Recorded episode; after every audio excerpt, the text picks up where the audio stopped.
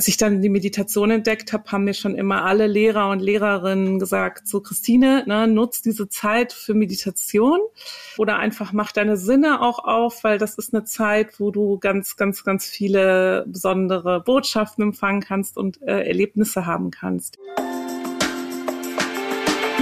Get Happy. Bewusster leben, zufriedener sein. Ein Antenne Bayern Podcast mit Kati Kleff. Und ich sage herzlich willkommen, ihr Lieben. Schön, dass ihr auch an diesem Freitag mit dabei seid. Hoffentlich an einem schönen, muckeligen, gemütlichen Ort oder vielleicht gerade im Frühwinter dick eingepackt irgendwo auf einem schönen Spaziergang. So oder so schön, dass ihr da seid. Der Dezember steht vor der Tür und damit ihr euch in diesem Jahr entspannt und rechtzeitig einschwingen und vorbereiten könnt, soll sich bereits in dieser Woche schon alles um die Rauhnächte drehen. Für mich als extrem spiritueller Mensch eine der schönsten, wenn nicht sogar die schönste Zeit des Jahres. Diese Tage zwischen dem ersten Weihnachtsfeiertag und dem 6. Januar, an denen die Tore zur geistigen Welt weit geöffnet sind. Meine Gesprächspartnerin ist die Meditationslehrerin und mehrfache Spiegel-Bestseller-Autorin Christine Dohler und ich freue mich sehr, dass ich sie und ihre wertvolle Arbeit in diesem Jahr für mich entdeckt habe, denn Christine hat einen sehr liebevollen, herzenswarmen und sehr bewussten Blick auf die Welt und auf uns Menschen und ich bin sicher, dass uns in dieser Folge der Gesprächsstoff nicht ausgeht. Herzlich willkommen, liebe Christine. Ja, schön, dass ich hier sein kann. So schön wurde ich ja selten anmoderiert. Jetzt bin ich schon gleich ganz gerührt. ja, wirklich. Ich habe echt viel aufgesaugt von dir in den letzten mhm. Tagen und ich freue mich irrsinnig, dass du mein Gast bist in dieser Folge und dass wir uns mal persönlich kennenlernen weil wir doch in einer Zeit aktuell leben, wo die ganze Welt im Wandel ist und sich alles irgendwie auf den Kopf stellt, in tausend Teile zerbröselt und sich neu aufstellt. Wie erlebst du die Welt momentan? Ja, äh, natürlich herausfordernd. Also man hat ja immer alles, ne? Also es ist ja immer nicht nur eine Seite. Aber ähm, es ist natürlich ähm, herausfordernd auf der einen Seite, weil es chaotisch ist. Auf der anderen Seite sehe ich das als Chance zu erkennen, dass wir sozusagen in uns Orientierung finden dürfen. Also dass wir sozusagen das Vertrauen, die Intuition in uns stärken dürfen, damit wir nicht da so hin und her gerüttelt werden. Und äh, dass es wichtiger denn je ist, bei sich selbst anzufangen. Ähm, ein mit sich im Reinen und in Frieden ein Leben zu führen und mit seinen Mitmenschen und eben halt ähm, das Weibliche ne, mehr werden zu lassen und ähm, das Mitgefühl zu stärken auch in der Welt. Nicht das Mitleid, also es ist auch extrem wichtig, nicht mit in das Leid und Chaos einzusteigen, weil das nimmt uns einfach ganz praktisch Energie und das nützt keinem was. Es ist einfach wichtig, dass viele Menschen stark sind, ähm, um das zu halten, um andere Menschen sozusagen auch zu unterstützen. Mhm. Super schön. Ja, über den Unterschied zwischen Mitleid und Mitgefühl habe ich hier in diesem Podcast auch schon des öfteren Mal gesprochen. Mhm. Weil ich doch immer wieder feststelle, dass äh, für einige Menschen das das Gleiche ist, aber das ist es nicht, gell? Ja, für mich war das auch lange gleich und ich bin auch wirklich, also ich bin äh, grundsätzlich als eher empathischer Mensch, eher sensibel geboren worden. Das ist vielleicht auch eine Veranlagung. Ähm, und das war für mich sehr, sehr lange auch gar nicht erkenntlich, wie viel ich für andere sozusagen mitleide und mittrage. Und das hat mich aber geschwächt. Und ähm, dann habe ich das lange so gesehen, dass meine Sensibilität auch vielleicht eine Schwäche ist. Und erst nach, äh, nach einer Weile habe ich dann gemerkt, okay, nein, das, das ist es nicht. Es ist eine totale Stärke, eine totale Gabe. Und ähm, und das auszubauen und zu sich selbst zu stehen und authentisch zu sein und das zu leben, ist auch so, dass man dann ein Vorbild wird für andere. Also auch als moderne Frau, sag ich mal. Aber es ist irgendwie, ähm, es, es ist keinem geholfen, wenn wir sozusagen äh, sagen, ja, das ist irgendwie, ich nehme so viel wahr und ähm, ich spüre so viel und dann aber sich sozusagen dahinter zu verstecken und ähm, Und das kann man aber auch umdrehen und als Stärke nutzen, ja, dass man eben vielleicht auch schon was spürt oder ähm, eine Weisheit in sich öffnet, die der Welt dienen kann, ja, dass man da irgendwie neue Ideen entwickelt oder ähm, die Generation nach sich äh, inspiriert. Mhm. Also ein authentischer Mensch zu sein oder ein bewusster Mensch, das ist ja etwas, was wir uns alle ähm, sehnlichst wünschen, wobei ich gestehen muss, dass ich lange dachte, ich sei, authentisch, bis mir bewusst wurde, wie viele Schutz- und Überlebensstrategien ich eigentlich noch ähm, am Laufen habe im Hintergrund und wie viel ich in der Anpassung, im Bravsein, im Liebsein, ja, im Reinpassen äh, gefangen war. Und das ist ja auch ein nicht ganz unkomplexer Prozess. Ist immer blöd, wenn man fragt, wie lange hat er denn bei dir gedauert? Aber magst du uns ein bisschen was von deiner Reise erzählen, wann dir klar wurde, ähm, wir haben einen ähnlichen Background auch, du warst auch Journalistin, mhm. ähm, wann dir so klar wurde, irgendwie bin ich von meiner Authentizität doch noch ein paar Schritte entfernt. Ja, mir wurde das in dem Moment klar, als ich gemerkt habe, dass ich mich sehr anpasse und damit sehr unzufrieden bin. Also soweit, dass es, ähm, dass ich gar nicht mehr wusste so genau, wer ich eigentlich bin und was ich möchte. Und äh, ich habe halt sehr, sehr viel gearbeitet, so die erste Zeit nach dem Studium und ich war auch äh, super ehrgeizig. Ich wollte halt äh, im Journalismus Karriere machen, das habe ich auch.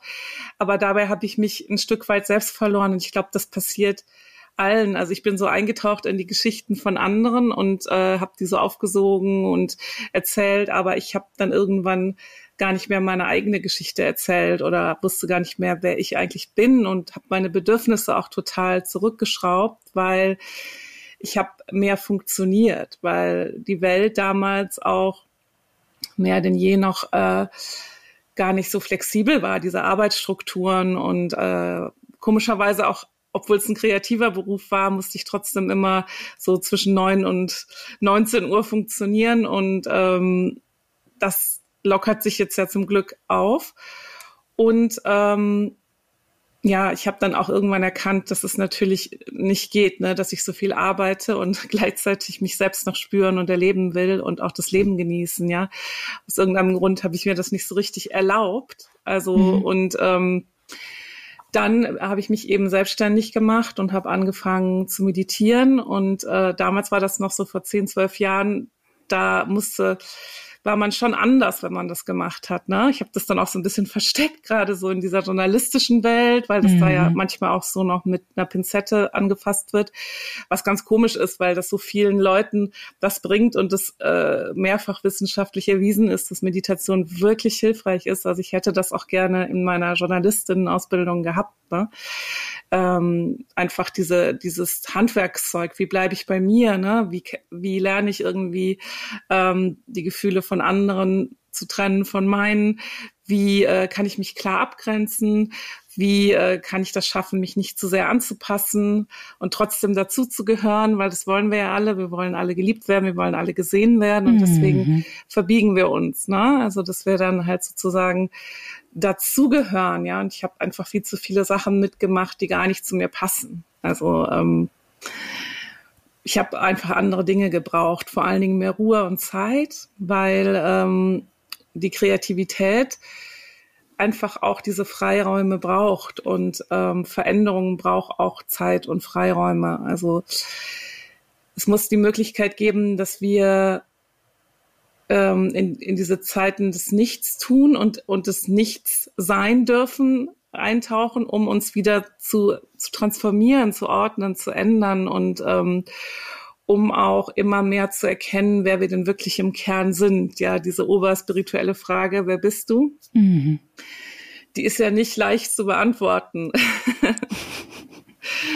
äh, Obwohl es eigentlich einfach ist, ne? aber es gibt halt noch nicht so viele Brücken und Wege, ähm, und ich bin so froh, dass ich sie gefunden habe, in vor allen Dingen in der Meditation und eben auch im, in der Veränderung meines Umfeldes, meines Arbeitsumfeldes, aber auch meines privaten Umfeldes. Mhm. Also es ist auch sehr, sehr, sehr wichtig, mit welchen Menschen man sich umgibt. Ähm, äh, ob das jetzt eine Partnerschaft ist oder eben Freundin. Ähm, gut, die Familie kann man sich natürlich nicht aussuchen, aber man kann sich sehr wohl auch Gleichgesinnte suchen. Und das ist total wichtig, weil ähm, wenn man mit den passenden Menschen zusammen ist, dann wird man nicht ausgebremst. Und ich glaube, das ist entscheidend. Also, dass, dass wir aufhören, uns gegenseitig zu bewerten, klein zu machen, auszubremsen. Das kann auch manchmal so lieb gemeint sein, aber das ist dann meistens das Schlimmste, ne? Wenn, ähm, wenn Menschen nett zu einem sind, aber eigentlich einen so klein halten wollen. So, ne? Mhm. Gut ist das Gegenteil von gut gemeint. Ja. ja. Ich habe dich in einem äh, Interview sagen hören, und du bist ja heute Meditationslehrerin, das heißt, du bringst es anderen Menschen nahe und bei, dass die Meditation vor allem mittlerweile eine Brücke für dich ist. Und das fand ich eine irre schöne Formulierung, die ich so noch nicht gehört habe. Ich war nämlich in diesem September bei Eckart Tolle äh, zum Retreat für sechs Tage. Und da habe ich mitgenommen, und das ist auch etwas, was er dort äh, gelehrt hat, Vielleicht ist es gar nicht diese jeden Tag dreistündige Meditationspraxis, sondern dieses Sein im Hier und Jetzt, dieses Bewusstsein für den Present Moment, vielleicht ist das schon die hohe Kunst der Meditation. Wie empfindest du das? Ja, das, das ist, das ist, finde ich auch so. Ich bin auch ein äh, großer Fan von Eckart Tolle. Mhm. Deswegen bin ich mal gespannt, was du nochmal erzählst, vielleicht irgendwann beim Tee über das Retweet, weil er eben auch ganz demütig einfach zeigt, dass man ohne Schnickschnack, ja, einfach, dass es darum geht, um im Hier und Jetzt zu sein und da braucht man keinen Guru, da braucht man nichts, muss man nichts kaufen, muss man keine teure Leggings zu anziehen oder so, sondern es geht einfach darum, ähm, auch eben nicht diesen Unterschied äh, aufzumachen. Äh, da meditiere ich, zum Beispiel im Retreat oder morgens in meiner Mor Morgenroutine und dann ist der ganze Alltag da. Und das bringt dann nämlich relativ wenig, wenn man das immer so trennt, ne? Wenn man immer sagt, das eine ist die Meditation, da erhole ich mich und dann power ich mich wieder aus und dann erhole ich mich wieder und so weiter. Dann ist es vielleicht ein bisschen unstressiger, aber es ändert sich halt nicht so richtig viel. Und ähm, ja, ich habe mal von jemandem eine Karte geschenkt bekommen, da stand drauf, Erleuchtung findest du nur im Alltag, Christine. Und das hat damals zu einer Zeit eben hin bei mir so ja bei mir gefruchtet, als ich eben da festhing in diesem Loop. Ja, mhm. ich war in den Retreats total glücklich und äh, mit Up und Downs natürlich, aber ich habe das total genossen zu meditieren und dachte dann, oh Scheiße und und da muss ich wieder in meinen Alltag, wie schrecklich. Ne? Und alles hat mich daran erinnert, an die Person, die ich davor noch war, ne? Mhm. bevor ich dann in der Meditation eben andere Erfahrungen gemacht habe.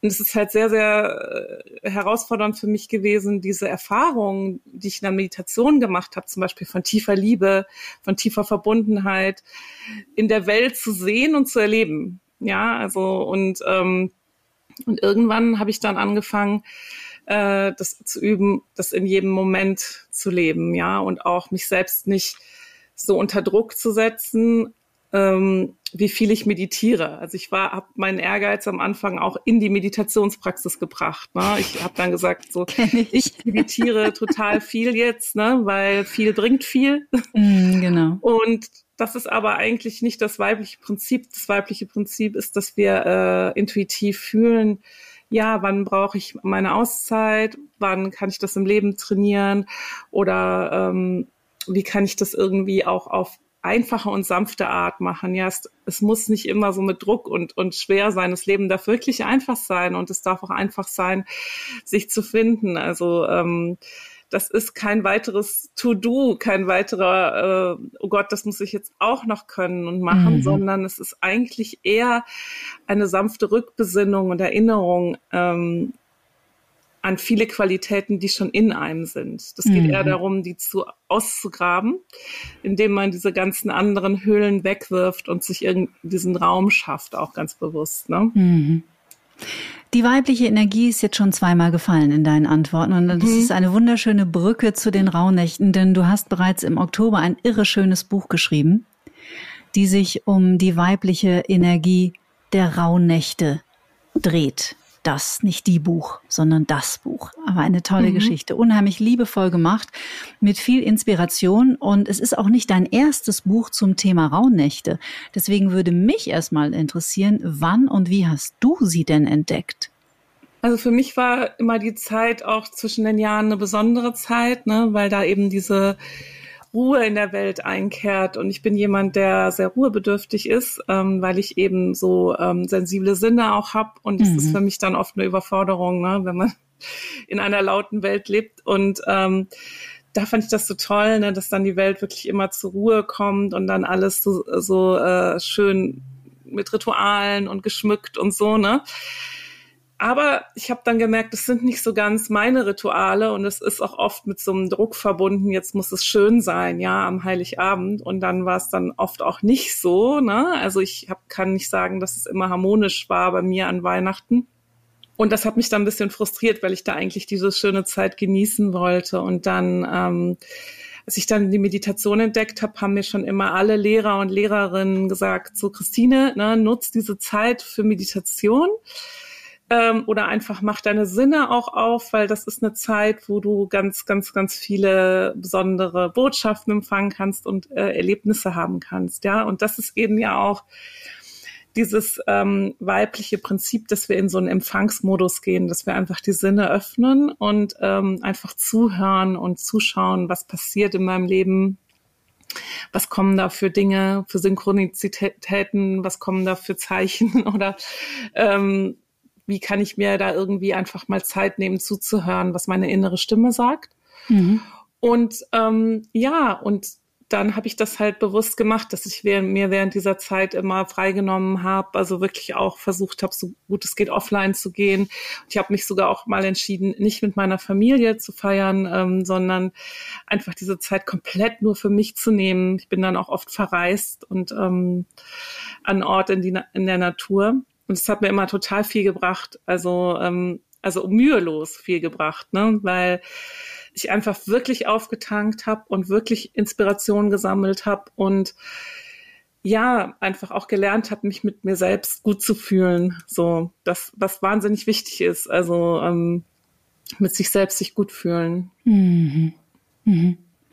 Also soll dieses Gespräch auch eine Einladung sein an euch, ihr Lieben, es ist ja sowieso immer eine Einladung zu mehr Bewusstsein, mehr Kontakt zu sich selbst, um dann am Ende doch einen Beitrag vielleicht in dieser etwas aus den Fugen geratenen Welt zu leisten. Und ich finde, dass die Rauhnächte einfach eine, ein schöner Start sind, sich mal mit anderen Themen zu beschäftigen. Jetzt hast du gerade schon gesagt, das ist natürlich auch so eine Zeit, wo es sehr still ist. Und trotzdem ähm, ich habe ja in der Anmoderation gesagt, ich habe mal gehört, das ist halt die, es ist die Zeit, in der die Tore zur geistigen Welt sehr weit geöffnet sind und da würde ich mitgehen. Also es gibt wirklich, da passiert was energetisch mhm. in der Welt, so empfinde ja. ich das auch. Hm, hast du für dich Erklärungen gefunden, Worte, was für dich diese besondere Magie ist, jetzt mal unabhängig von dass da viele im Skiurlaub sind und das ganze Chaos weg ist. Und ich bin auch ein extrem ruhebedürftiger Mensch, genau wie du. Ich stürze mich auch dann nicht in den, in den Weihnachtsirrsinn.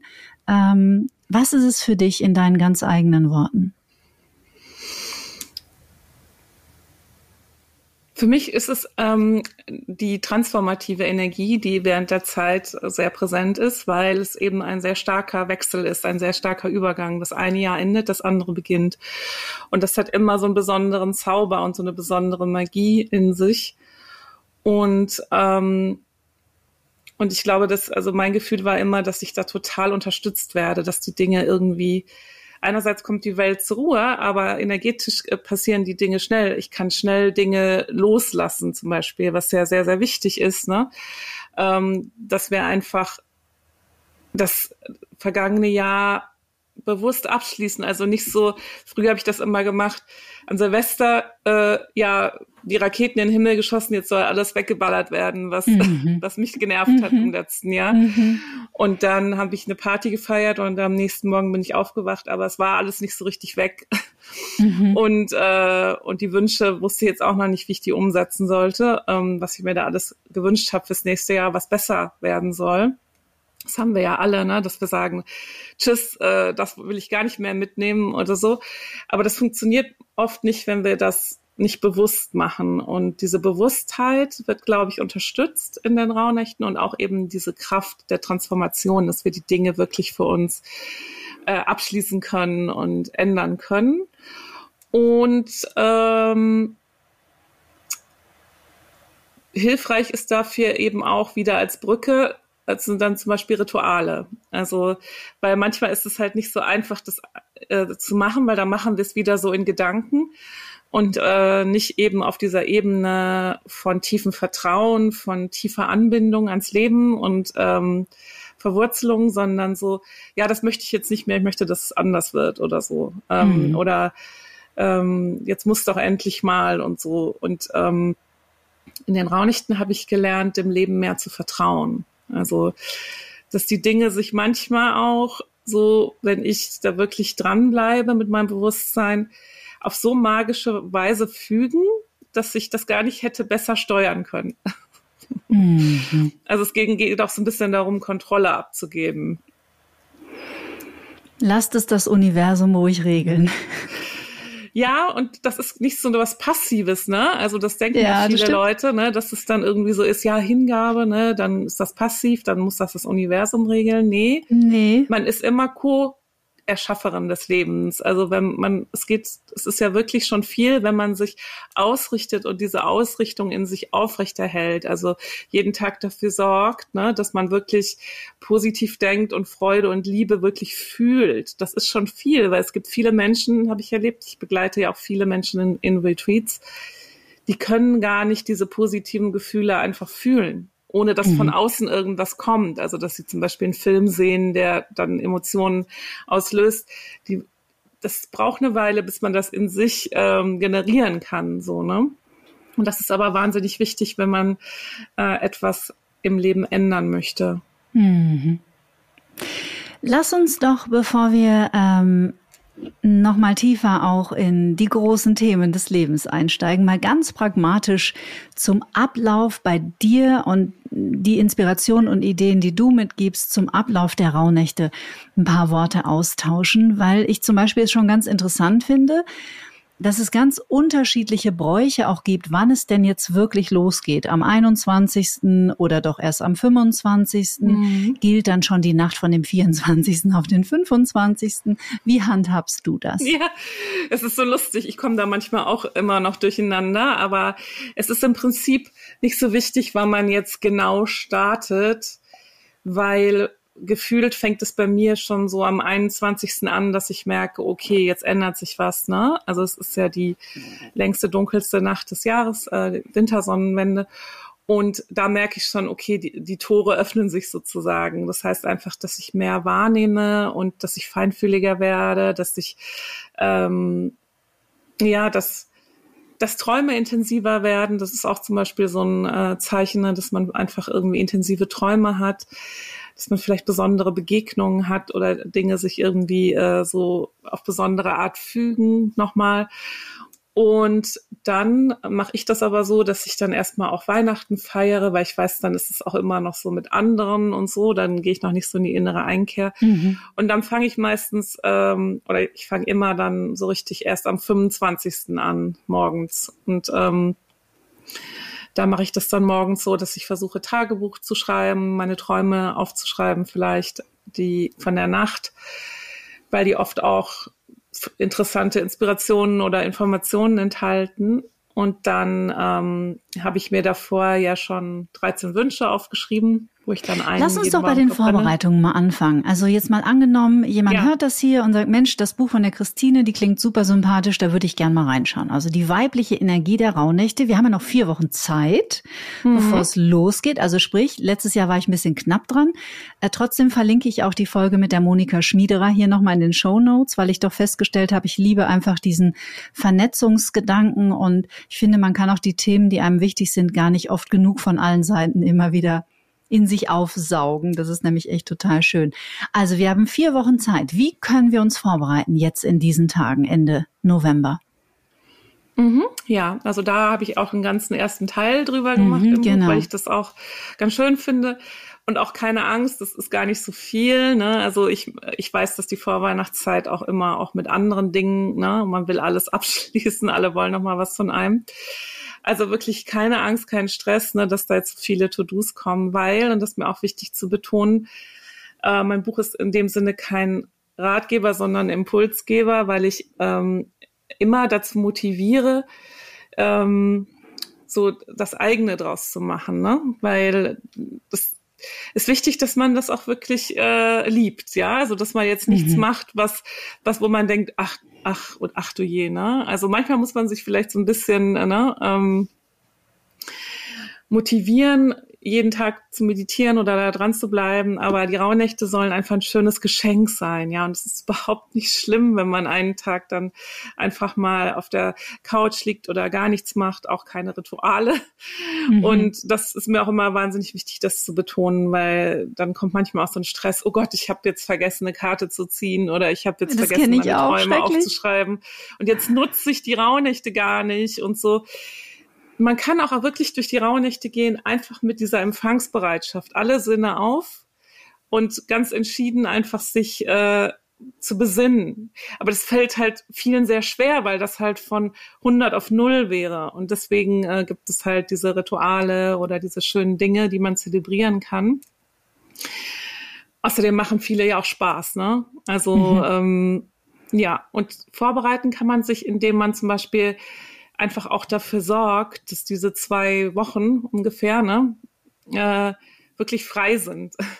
Also, dass man ähm, das einfach vorbereitet, dass man da wirklich mal offline geht, soweit, soweit es möglich ist. Ich weiß, das ist jetzt nicht immer möglich, aber das so gut es geht, einfach vorbereiten, dass man in der Zeit ähm, ungestört ist Mhm. Und auch nicht mit irgendwelchen lästigen Dingen noch beschäftigt ist, wie äh, Steuern machen oder irgendwie ähm, noch irgendwas erledigen oder Termine und so. Und deswegen äh, habe ich einfach so eine kleine Checklist auch im Buch, was man noch vorher abschließen kann. Mhm. Und natürlich ist es auch gut, sich vorher einfach die Dinge zu besorgen, die man vielleicht äh, nutzen möchte. Das heißt, ein schönes Tagebuch oder Räucherwerk oder ähm, wenn man möchte, eben auch zum Beispiel Impulskarten oder ähm, schöne Kerzen, wo, wo auch immer man möchte, äh, wie auch immer man das möchte. Ne? Man kann ja auch vieles selbst machen, aber es ist auch schön, wenn man einfach alles da hat, dass man jetzt nicht noch dann irgendwo was besorgen muss. Ne? Doch noch in die Innenstadt. Und es ist auch schön, äh, habe ich gemerkt, wenn man sich einen schönen Ort dafür einrichtet, dann hat man schon alles beisammen, ne? dann kann Mhm. man auch schon äh, irgendwie die Familie und Freunde vorbereiten, was man so vorhat und kann halt sagen, ähm, vielleicht muss man das auch ein bisschen ähm, besprechen, dass man sagt, äh, dass man vielleicht eine Stunde pro Tag äh, gerne dann da verbringt an diesem Ort, den man sich einrichtet, ne? Und ähm, ja, das ist einfach so, dass man das für sich individuell schon mal so ein bisschen alles planen kann, dass man, wenn man dann ähm, loslegt, wenn man sich dann so voll darauf einlässt, dass man dann alles da hat und parat, so, ne? Mhm. Mit was räucherst du? Mit was Speziellem oder mischst du durch? Ich mische durch, also ich nehme einfach so auch klassisch Standard gerne Salbei als äh, den baue ich bei mir im Garten dann sozusagen an im Sommer und dann räuchere ich den und ähm, ja, und manchmal probiere ich auch andere Mischungen, aber ich finde diese Räucherkohle, ich weiß nicht, wie es dir geht, ich finde die immer so ein bisschen krass, die brennt so lange und dann bildet sich so viel Rauch. Mhm. Das stimmt, ja. Ähm, deswegen nehme ich auch gerne einfach die Räuchersträuße, weil man die dann einfach auch äh, schnell löschen kann wieder. Ne? Sonst ist das ganze Mhm. Haus so zugeräuchert. Das finde ich jetzt auch immer nicht so ganz so toll. Ja, vor allen Dingen, wenn man, also da darf ich euch aus eigener Erfahrung auch einen kleinen Lifehack mitgeben, äh, vielleicht die Rauchmelder doch kurz abnehmen. Oder wenn das nicht geht, man kann da so einen Einmalhandschuh, so einen Gummihandschuh auch drüber machen äh, und das kurz ah, das habe ich noch abhängen. nie gehört. Ja, das, äh, ich hatte einen Schamanen im Haus äh, dieses Jahr und da ließ sich ein Rauchmelder im Altbau nämlich nicht entfernen. Und dann kam der auf die Idee, wir nehmen einen Gummihandschuh und hängen den drüber. Und das hat funktioniert, weil ich hatte Mhm. tatsächlich auch zwischen den Rauhnächten schon ja, den Rauchalarm in der Wohnung. Und äh, das ist gar nicht so ein angenehmes Geräusch, ehrlich gesagt. Ja, das stimmt. Ja, ja, und auch das, ne? Das ist ja immer so der Standard, dass man sagt, Räuchern gehört dazu, aber es ist auch kein Muss, ne? Weil ähm, viele sagen auch, oh, das mag ich nicht, da bin ich allergisch oder ich habe kleine Kinder oder Tiere, die vertragen es nicht oder so, ne? Das muss man alles nicht machen. Man ist da auch völlig frei. Ähm, es geht halt immer nur wirklich darum, das Alte rauszubringen ne, und einfach Raum zu schaffen für Neues. Und es ist einfach so wichtig, dass wir nicht immer an dieser Vergangenheit so festkleben, ja, mhm. an Dingen, die irgendwie schon Wochen her sind und man regt sich da immer noch drüber auf oder, oder man hängt Jahre, sich da immer ne? oder Jahre. Und das ist einfach so eine Lebenszeitverschwendung. Ich kann es aus eigener Erfahrung sagen, weil ich das einfach so gemacht habe und jetzt denke, was, warum? Mhm. Mhm. Und das können wir wirklich nur selbst ändern. Das kann kein anderer für uns abnehmen. Also egal, wie viele Bücher wir lesen, für wie viele Retweets wir uns anmelden. Ähm, zu wie vielen Coaches und Therapeuten wir gehen. Es geht nichts darüber, dass wir in unserem täglichen Leben einfach die Gedanken ändern und dass wir uns wirklich entschließen, ähm, in der Gegenwart zu leben, in eine positive Zukunft und die mitzugestalten und auch zu erkennen, dass wir diese Macht haben. Es ist sehr, sehr wichtig, aus dieser Opferrolle rauszugehen. Wirklich wichtig. Also gerade auch, ähm, ja, da nicht immer wieder reinzufallen. Also Opferrolle, die anderen waren so blöd und die anderen sind so gemein und das ist mhm. ja auch das, mhm. was das Gehirn gerne macht. Ne? Es erzählt ja. uns einfach die ollen Kamellen ja in endlos Schleife. Immer und immer und immer und immer wieder. Ja, und es ist einfach so wichtig zu erkennen, das habe ich auch gemerkt durch, durch ähm, Meditation, dass alles Energie ist, ja, und dass, wenn man sich das dann vergewissert, dann ist es auch so, dass man ja auch die Dinge anzieht, ja. Und wenn ich, wenn ich mich ärgere den ganzen Tag, dann ist mein System so programmiert, dass es immer noch mehr Ärger anzieht, ja, weil es denkt dann, ja, okay, die ist jetzt im Ärger, die möchte das, ne, und dann kommt immer noch mehr dazu und es wird immer schlimmer sozusagen, ja. Mhm. Und es ist so wichtig, diese Schleife zu durchbrechen. Das heißt jetzt nicht, dass wir dann sozusagen ähm, den Ärger runterschlucken und und so, sondern es geht darum zu erkennen, dass ähm, wir immer die Perspektive ändern können auf Dinge und etwas anders sehen können. Und ähm, der Ärger, der Ärger uns sozusagen nur gefangen hält in dieser Situation. Und auch sozusagen dem anderen Energie gibt, ja, unserem, unserer Feindin, unserem Feind oder. Ja, wir bleiben oder, verstrickt, ne? Ja, wir bleiben das verstrickt ist, und ja. verbunden auf eine lächerliche Art. Also du bist dann mit den Menschen verbunden, über die du dich ärgerst und gibst denen auch noch Energie, ne? Also. Das ist, glaube ich, tatsächlich schön, dass du das nochmal sagst, weil ich glaube, das ist ganz vielen Menschen gar nicht klar. Gerade wenn es so um ehemalige Beziehungen geht, dann mhm. wollen wir eigentlich unbedingt raus aus der Beziehung, bleiben aber in Beziehung, indem wir immer wieder uns darüber ärgern und aufregen und jetzt hat er das gemacht und letzte Woche habe ich sie da und da gesehen und ähm, und, halt, und bleiben in Beziehung, anstatt nach vorne zu gehen. Und dafür braucht es halt Bewusstsein, das zu merken, ne? Ja, das ist so schwierig, gerade in, in so ja. Liebesbeziehungen. Leicht ist nicht. Ähm, ich glaube, man kann darauf vertrauen, ne, wenn was so auseinandergeht, dass es einfach nicht sein sollte. Und dann ist es sehr gut, immer wieder sich die Energie zurückzuholen und neu zu starten. Ne? Also nicht so gebunden zu bleiben, weil man dann noch. Mhm. Es ist einfach so wichtig, also es, kann das nicht mehr betonen, dass wir einfach erkennen, ne, was gibt uns Energie und was nimmt uns Energie und wie kann ich es schaffen, diese Energie bei mir zu behalten. Und da habe ich auch in dem Buch extra Übungen gemacht. Also ich glaube, es ist auch nochmal wichtig zu erwähnen, dass mein Buch eher auch eine moderne moderne Herangehensweise an die Rauhnächte ist, weil ich, ich einfach sozusagen diese Zeit, diese transformative Kraft für mich anwende, um bestimmte Themen ähm, zu ändern in meinem Leben. Und da gehört auch sowas dazu, ne? zu erkennen, was gibt mir Energie, was nimmt mir Energie, was möchte ich eigentlich. Also ähm, geht es weniger um die alten Bräuche in dem Buch, sondern um eine zielgerichtete Veränderung mit, mhm. mit Leichtigkeit und Freude allerdings. Jetzt nicht so, ähm, nicht so, dass man jetzt tausend Sachen da machen muss in der Zeit, sondern eher so, dass man Erkenntnisse hat, die wichtig sind, ja, die einen dann nachhaltig helfen, wirklich etwas anders zu machen, ja. Mhm. Die 13 Wünsche sind aber natürlich trotzdem ganz interessant und ganz schön.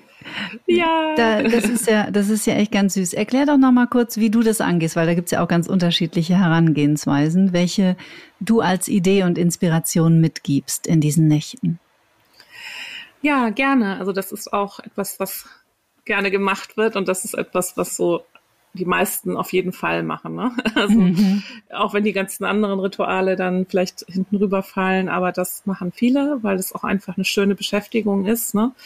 indem man sich einfach vor den Rauhnächten bewusst wird, ähm, was möchte ich eigentlich und das dann aufschreiben auf einzelne kleine Zettel, die mache ich dann immer bei mir in ein schönes Gefäß und morgens ähm, nach der Meditation ziehe ich dann einen Zettel ich schaue mir den auch an. Es gibt Menschen, die schauen sich das nicht an, was da jetzt drauf steht, aber ich möchte mir das anschauen, welcher Wunsch da drauf steht, weil wenn ich den dann verbrenne, dann möchte ich das auch fühlen, ja. Also dann möchte ich da irgendwie den Wunsch irgendwie mit begleiten, der mhm. da ist.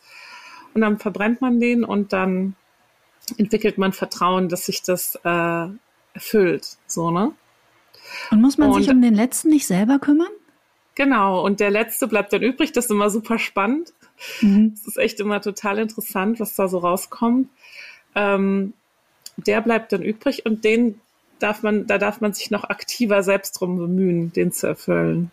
Mhm. Bei mir war das letztes Jahr, ich bin bewusst oder ich führe ein bewusstes Leben in jedem Moment. Das war ja, schon das kann gut, dir keiner abnehmen, ne? Äh, ja, und das war, ist das nicht verrückt, ne? Dass genau dieser, wo ich dachte, ah, das wäre so schön, den abzugeben, und genau der hatte ich dann ähm, am, hatte ich dann am Ende in der Hand. Und ja. durfte mir den selbst erfüllen, so, ne? Total schön.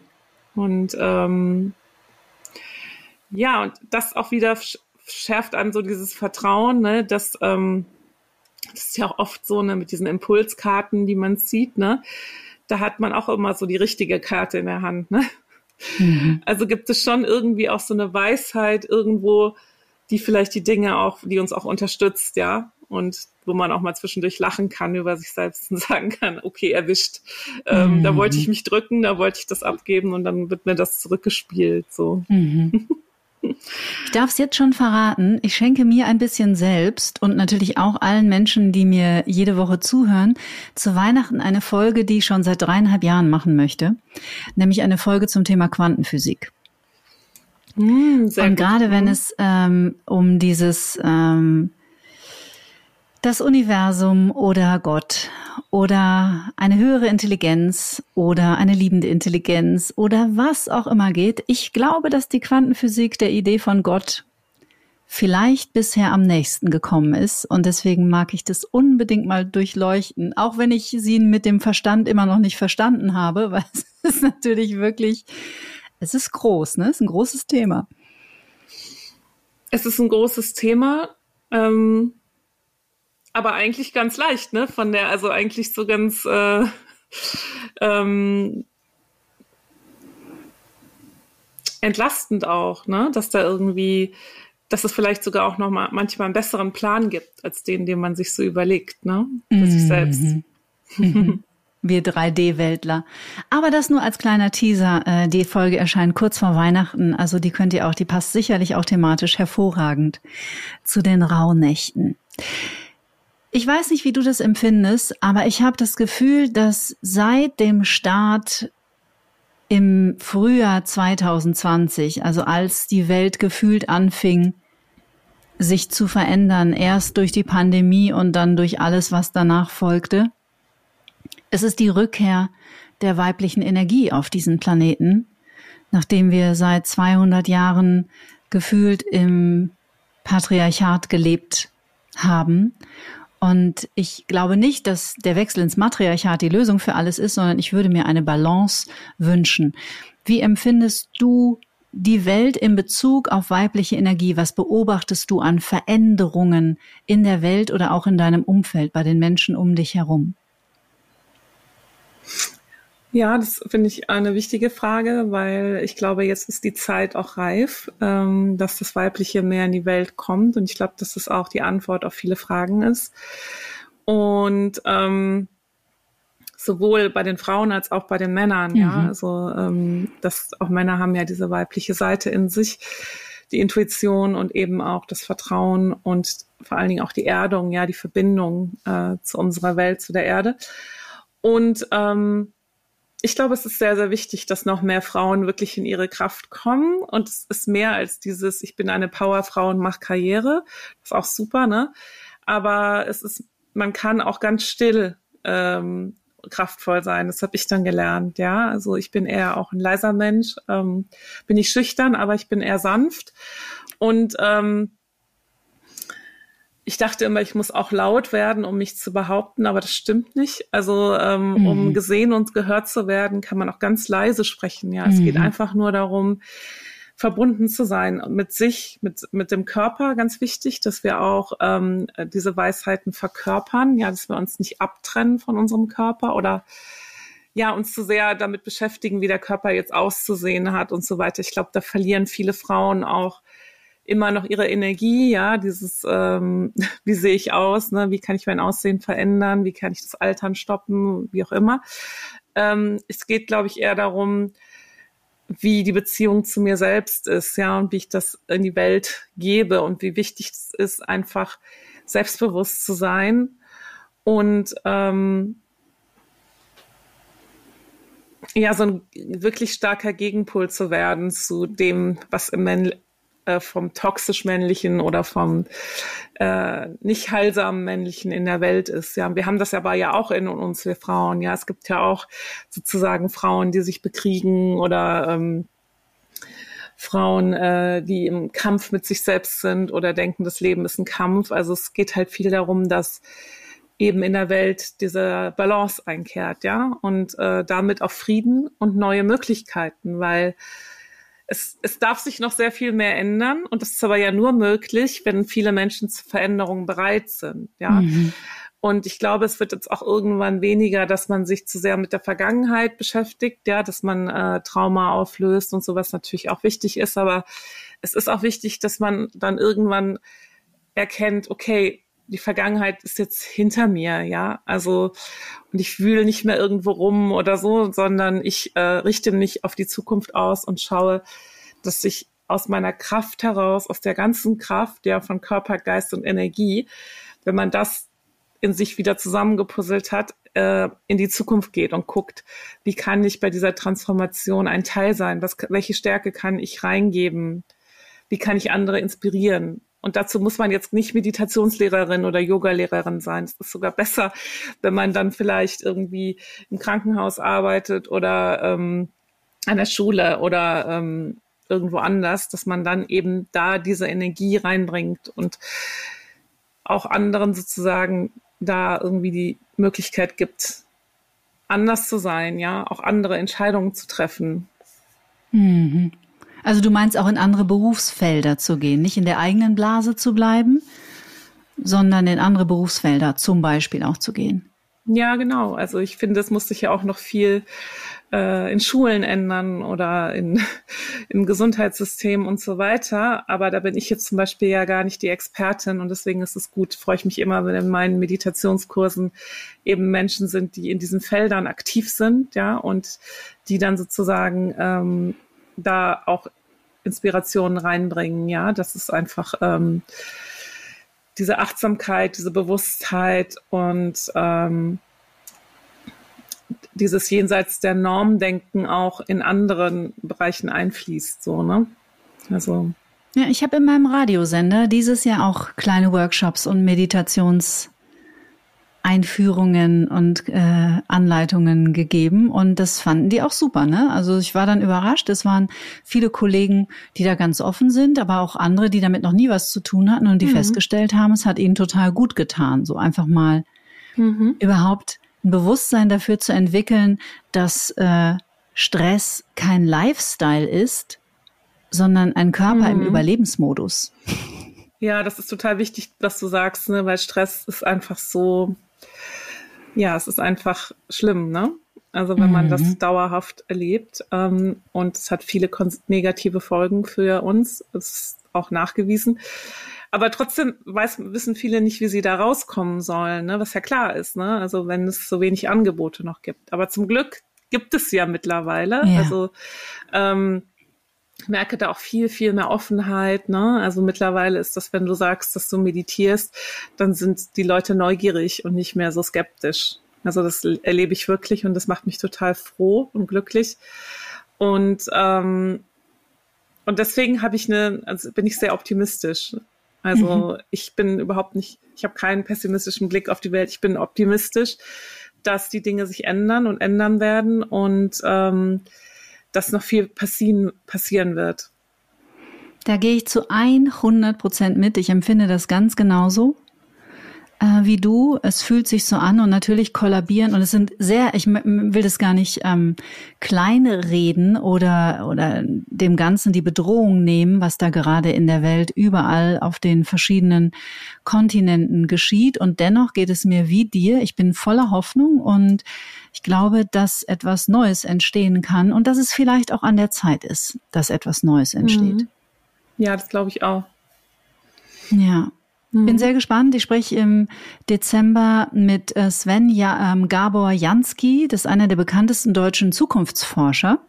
Mhm. Und ich weiß, dass der auch eher immer einen recht optimistischen Blick hat, so auf das, was kommt. Und ähm, da freue ich mich drauf, auf das Gespräch. Bin ich gespannt, was er uns aus der ganz anderen Ecke, also weniger aus der Spiritualität, mehr aus der Wissenschaft und wie gesagt, ein, ein Miteinander ist ja eigentlich der Schlüssel. Bin ich sehr gespannt, was wir von ihm erfahren werden.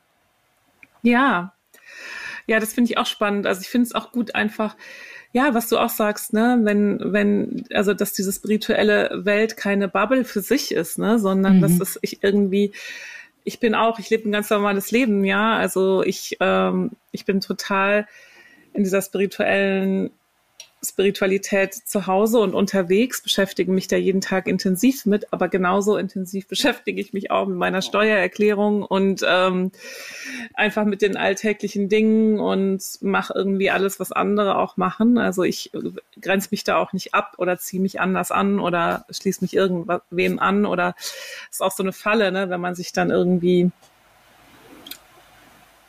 erhobener fühlt als andere oder so. Ne? Sehr, ich nenne also, das immer spirituellen Hochmut. Ja, genau so. Also das ist halt total wichtig, immer dem, also demütig zu bleiben. Das heißt nicht klein oder bescheiden zu sein, gar nicht. Ne? Wir können auch immer groß denken, aber einfach zu erkennen, ja, es gibt Menschen, die das jetzt für sich entdecken. Es gibt Menschen, die haben das schon eher entdeckt, aber das, das, macht überhaupt keinen Unterschied, ja. Also das ist einfach, wir sind alle hier auf der Erde und alle zusammen und es geht wirklich darum, mehr in dieses Gemeinschaftliche zu gehen und nicht in das Abgrenzen, ne? In die Verbundenheit. In die Verbundenheit, ja. Mhm. Du hast noch ein zweites Buch über Rauhnächte geschrieben, ich glaube letztes Jahr, ne? 2022? Mhm, ja, 2022. Wo du auch so viele schöne Inspirationen und Ideen geliefert hast, weil wir natürlich auch viele Eltern haben in dieser Podcast-Hörerschaft, wo du viele schöne Ideen und Inspirationen gegeben hast, wie man auch die eigenen Kinder mit in die Rauhnächte involviert und mit einbinden kann. Hast du Lust, dass wir da noch mal ganz kurz einsteigen? Ja, sehr gerne. Ja. Wie können wir denn die Kleinen dafür begeistern? Welche Rituale oder welche Ideen kannst du teilen mit den Menschen? Also meine Erfahrung ist, ich bin ja auch Meditationslehrerin für Kinder, ähm, dass, dass Kinder auch Rituale lieben. Ne? Die machen das irgendwie gerne ne? und die lieben ja auch alles. Also sind natürlich nicht alle Kinder gleich, aber viele Kinder lieben das Magische oder einfach den Freiraum haben, was, wenn sie den Freiraum haben, was Neues zu entdecken. Mhm. Und ähm, bei mir war das so, dass ich immer auch schon Kurse gegeben habe zu den Rauhnächten. Ne?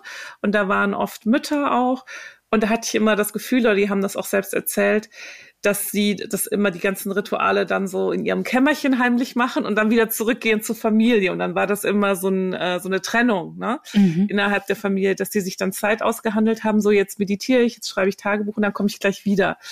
Und ähm, dann habe ich gedacht, naja, es wäre ja schön, wenn irgendwie die ganze Familie auch das machen könnte. so ne? Und deswegen habe ich dann mein erstes Buch ähm, mehr darauf ausgerichtet, dass man das in der Familie erleben kann und mit Kindern, dass man die Kinder auch mitnehmen kann, dass man denen das erklären kann ähm, und so auch schon leicht an diese Themen ranführt, ne, für Meditation und so, damit das dann auch vielleicht schon bekannt ist für den Kinder, bei den Kindern. Ich meine, Kinder müssen jetzt nicht wirklich meditieren, die sind ja im Hier und Jetzt, aber dass es einfach auch schon ähm, da Räume gibt oder auch Ventile, ja, also um mit Gefühlen umzugehen oder auch äh, Abschiede so zu ähm, erste Abschiede so zu erleben. Also ich habe auch Post von Kindern bekommen, was das Allerschönste ist. Ähm, und die haben dann so geschrieben, dass denen das total geholfen hat, zum Beispiel so ein Ritual zu machen jetzt wenn sie zum Beispiel auch nur die Schule gewechselt haben, weil das kann für so ein Kind auch ein mhm. totaler Einschnitt sein. Und dann ist es einfach so, ja, verabschiede dich von deinen Mitschülern und dann kommst du in die neue Schule und dann sag allen Hallo. Aber dazwischen fehlt irgendwie noch so ein bisschen so, so diese, ja, dass, dass das ganze System mitkommt, auch von dem Kind. Und deswegen habe ich da auch so Übergangsrituale und Abschiedsrituale, Ideen dafür eingebracht. Ähm, dass das eben jetzt nicht nur während der Rauhnächte gemacht wird, ja, sondern dass man das auch mehr in den Familienalltag oder sowieso in den Alltag mitnimmt. Das ist auch bei meinem zweiten Buch so, dass alles darauf ausgerichtet ist, dass wir diese Geschenke, die wir sammeln in den Rauhnächten, mit in den Alltag nehmen. Also dass wir nicht die, äh, die Tore dann zumachen am 6. Januar und dann so fängt dann das an, Mist jetzt wieder zur Arbeit, Mist jetzt wieder ähm, mhm. äh, keine Ahnung, in den Kindergarten oder in die Schule, sondern ähm, dass wir dann eben wissen, okay, ähm, wir können uns die Magie mit in den, in den Alltag rüberziehen und auch den Alltag magischer machen. Mhm. Ja, und die lieben das ja wahrscheinlich, die Kids. Ja, ja, genau. Also die meisten lieben das. Manche finden es auch langweilig, aber ähm, man kann es ja mal ausprobieren. Ähm, und ähm, ja, ich habe da immer total schöne Erfahrungen gemacht mit mhm. Kindern. Das ist immer sehr, sehr toll, dass die auch noch so einen Zugang haben ne, zu dem Unsichtbaren. Ja, also ich habe da zum Beispiel eine Charakter drin, eine Elfe, eine isländische Elfe, und die ist unsichtbar. Und die Kinder verstehen das immer sofort. Mich hat noch nie ein Kind gefragt, ja, wie, die ist unsichtbar, wie sieht die denn aus oder wo ist die denn und warum, sondern die, das fragen dann immer nur die Erwachsenen. So, gibt's die Elfe wirklich und wieso ist die unsichtbar? Das fragen immer nur die Erwachsenen, das ist ganz mhm. witzig. Also die Kinder haben auch noch mehr so, dass sie sich darauf einlassen, ne? Was gibt es alles noch jenseits, jenseits des Sichtbaren? Und das ist, glaube ich, auch wichtig zu erkennen. Was gibt es noch jenseits des sichtbaren Materiellen? Was ist da noch alles da? Und das ist so, so, so viel und vor allen Dingen das Unbekannte. Ja, viele haben Angst vor dem Unbekannten, aber das Unbekannte, da reinzugehen, erschafft so viele Möglichkeiten. Ähm, mhm. Es öffnet unsere Welt. Also meine Erfahrung ist, dass viele in einer sehr begrenzten Welt leben und die Spiritualität öffnet halt dieses Feld der Möglichkeiten und ähm, das brauchen wir unbedingt, mhm. dass mehr Leute mutig sind, in dieses Unbekannte zu gehen und da eben Neues zu entdecken, so auch. Das berührt mich total, was du gerade gesagt hast, weil ich tatsächlich auch immer wieder von Menschen höre. Also ich bin zum Beispiel super hellfühlig. Mhm. Und ich habe gerade in, also ich zweifle keine Sekunde, dass das hier, was wir so tagtäglich erfahren, nicht alles ist, was so existiert. Ja. Äh, es gibt natürlich immer noch viele Zweifler und das ist völlig okay. Ich muss niemanden überzeugen. Und ich genau. bekomme aber ich bekomme aber auch immer wieder von Eltern geschildert, dass Kinder, wie du eben gerade sagst, dass wir als Kinder diesen Zugang zur geistigen Welt äh, noch mit einer total, totalen Selbstverständlichkeit und Leichtigkeit haben. Also auch das, äh, ich weiß von Freunden, wo Kinder zum Beispiel erdgebundene Seelen bei sich zu Hause im Haus gesehen haben. Irgendwie ein Mädchen mhm. oder irgendeinen Mann mit einem Hut auf und so. Und auch ohne große Angst. Also ohne dieses, da war irgendwie ein Monster, sondern da war gerade ein Mädchen und das hat, stand da in der Ecke so. Und das ist für die gar keine große Sache. Und dann wird uns das so, aber über die Jahre und Jahrzehnte wird uns das echt rauskonditioniert, und dann dürfen wir uns das wieder mühevoll in kleinen Schritten ja, zurückerobern. Ja, das war auch mein Weg. Und mein Wunsch ist es und meine Mission, dass diese Kinder, dass die Kinder möglichst offen bleiben. Also man wird natürlich immer sozialisiert und konditioniert, ist auch okay, dann können sie das ein bisschen trainieren, das wieder zu öffnen später. Aber dass es halt wirklich mehr darauf geachtet wird, wie sensibel Kinder eigentlich sind. Also gerade in einem Lebensalter ähm, bis äh, sieben Jahre zum Beispiel, wo die meisten Prägungen stattfinden.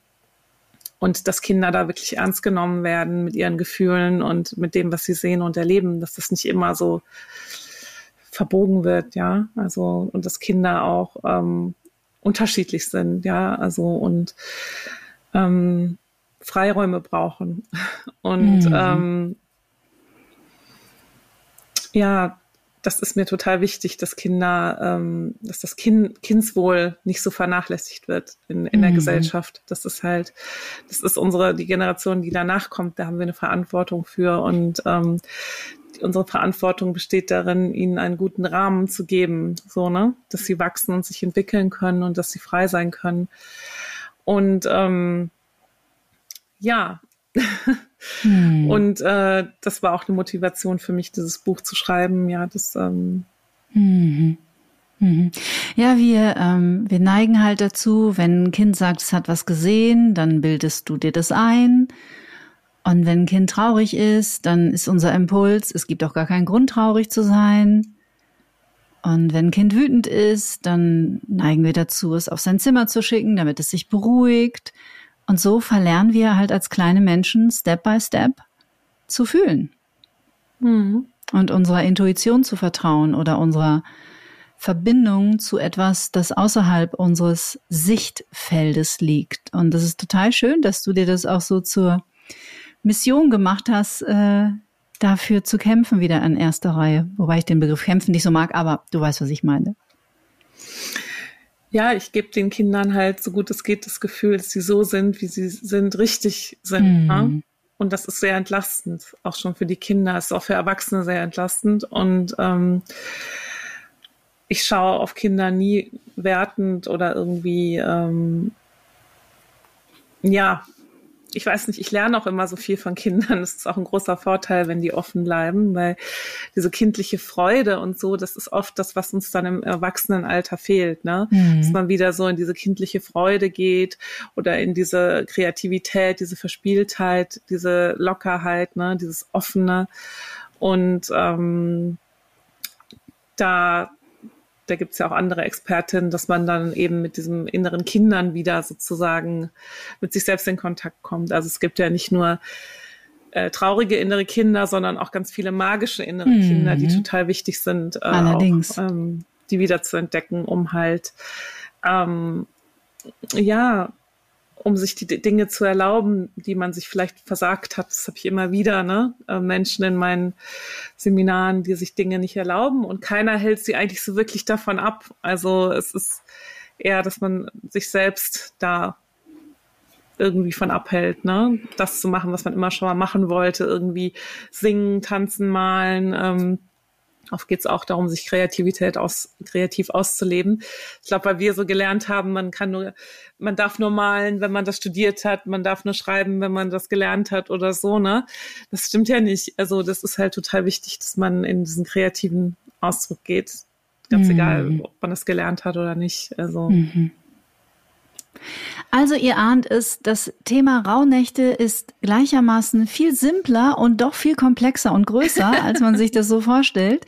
Und dieser Podcast ist jetzt auch nicht dafür bekannt, dass er ein Ratgeber-Podcast ist mit lauter Tipps, wie du in äh, sechs Schritten dein Leben glücklich bekommst, mhm. Sondern ich fand es einfach super schön, mit dir über diese Themen ein bisschen zu philosophieren und den Raum aufzumachen und euch, ihr Lieben, einfach einzuladen und auch zu inspirieren, wenn ihr das in den letzten Jahren noch nicht gemacht habt, vielleicht in diesem Jahr mal einzusteigen und diese wirklich energetisch sehr besondere Zeit zwischen dem 25. Dezember. Ich finde, ich bin da auch bei dir. Also ich mhm. finde, ab 21. zieht irgendwas ein in unsere 3D-Welt. Und da einfach mal tiefer einzusteigen und die Zeit zu nutzen, mit euch besser in Kontakt zu kommen und Bewusstsein zu üben. Es ist einfach eine lebenslange Übung. Sie endet niemals. Sie beginnt mhm. jeden Morgen ja. aufs Neue. Also das Leben im Hier und Jetzt, im Present Moment beginnt jeden Tag aufs Neue. Und Ich weiß nicht, wie es dir da geht, Christine. Ich dachte immer, ich muss mir irgendwann, habe ich mir so einen Erleuchtungsstatus hart erarbeitet. Und ab da regnet es nur noch Gold und alles wird total leicht und ich habe überhaupt keine Themen mehr und keine Probleme und alles ist super ähm, und wurde eines Besseren belehrt. Ja, es darf ja nicht langweilig werden. Aber also ich finde, irgend, also es macht einfach total Spaß. Ja. Dieses Leben ist einfach dafür da, dass wir auch viel, viel mehr Spaß und Freude haben. Das vergessen wir, glaube ich, manchmal. Ähm, äh, und äh, auch dieses, die Spiritualität für sich zu entdecken und das Unbekannte zu entdecken, es macht richtig, richtig viel Spaß. Also mhm. Also man kann da auch, viele denken, das ist immer so da, um Probleme zu bearbeiten, mhm. aber man wird so reich beschenkt mit lustigen Dingen, mit, ähm, mit, mit fantastischen Einfällen, mit ähm, tollen Erkenntnissen. Also deswegen ist es so, dass sich das immer lohnt, jede einzelne Meditation, äh, auch wenn man dann vielleicht mal gedacht hat oder sich langweilt oder selber. Es ist keine Meditation umsonst. Also es ist wirklich immer, das bringt immer was. Das kann ich jedem, der zuhört äh, und jeder garantieren. ja, Joe Dispenza sagt immer, there is no such thing as a bad meditation. Genau, Genau, bei dem war ich gerade auch und da, das hat mich dann auch nochmal erinnert. Ja, herrlich. Warst du beim Progressive oder warst du ja, in Wien im August? Ich war im, in, jetzt gerade im Progressive in Basel ja. und habe da mit 8100 Menschen meditiert und ich habe mir sind die Tränen übers Gesicht gelaufen, weil das so berührend ist. Ne? Ist jetzt egal, ob man das bei Joe Dispenza macht oder bei jemand ja. anderen. Es, es ist halt einfach dieser Moment, dass du erkennst, wow, ich habe mit früher mit zehn Leuten in einem Raum meditiert und das fand ich schon viel und jetzt saß ich mit 8100 mhm. Menschen da, wirklich jeglichen Alters und äh, wahrscheinlich auch, äh, also ganz, ganz divers und aus, aus 60 Ländern und, ähm, und ja, und das war ein Herz am Ende, ja, also das ist mhm. so, ähm, wir sind, es gibt diese Unterschiede nicht und das zu erkennen ist, ist die Rettung für unsere Welt, ne? Und ähm, das war einfach richtig toll. Also mhm dieses Erlebnis zu haben. Und vor allen Dingen, es waren alles komplett nüchterne, nüchterne Menschen. Es war irgendwie sonntags um neun oder so. Mhm. Und es war mucksmäuschen still, so, außer dann, ja, es spielt ja auch mal Musik während der Meditation, aber ähm, man konnte trotzdem diese Stille wahrnehmen, weil alle einfach ruhig da saßen und bei sich waren. Und trotzdem war man extrem miteinander verbunden. Und es waren am Ende alle total im Glück und in der Freude. Ich weiß nicht, ob man das äh, bei vielen anderen Großevents so hat, ne? Mhm. Und es war ein total sicherer Raum, ne? Ja. Ja, ich liebe seine Arbeit sehr. Das ist auch für meine, für meine lieben Podcast-Menschen keine, keine Neuigkeit. Und schön, dass du dabei warst. Und ja, und obwohl ich kein Freund von Massenevents bin, aber das war irgendwie auch, also auch die Message an Menschen, die so sensibel sind und wie die das manchmal eine Herausforderung ist. Man kann das auch eben halt dann als Vorteil sozusagen nehmen, dass man mit vielen Leuten da ist, weil dann ist auch viel Energie da, wenn es halt mhm. positive Energie ist. Und dann kann man die dann für sich aufnehmen, ja. Mhm. Das trägt also, einen. Das trägt einen dann, ne? Ja. Und überwältigt einen nicht, ne? Ja. Also. Ich danke dir sehr, Christine, für die letzte Stunde. Es war total schön, mit dir zu quatschen. Ich, äh, ja, das fand ich auch so schön. Äh, ich wusste, wir haben uns viel zu sagen. Ich könnte jetzt auch noch einfach hier drei Stunden so mit dir weiter plaudern, von Höchstchen auf Stöckchen. Ja, vielleicht machen wir das einfach. Ja, das machen wir mal, würde ich auch sagen. Den Link zu Christine, zu ihren Büchern, zu ihrer Arbeit findet ihr natürlich wie immer hier in den Show Notes unter dieser Folge. Und wir wünschen euch jetzt schon mal eine schöne Vorweihnachtszeit. Also wir hören uns ja nächsten Freitag wieder. Aber dir eine schöne Vorweihnachtszeit, eine schöne Vorbereitung auf die Rauhnächte. Und ihr Lieben, wenn ihr Lust habt, steigt mit ein. Es ist eine großartige Zeit. Alles Gute für dich. Danke. Get Happy. Bewusster leben. Zufriedener sein. Ein Antenne Bayern Podcast mit Kati Kleff. Jetzt abonnieren.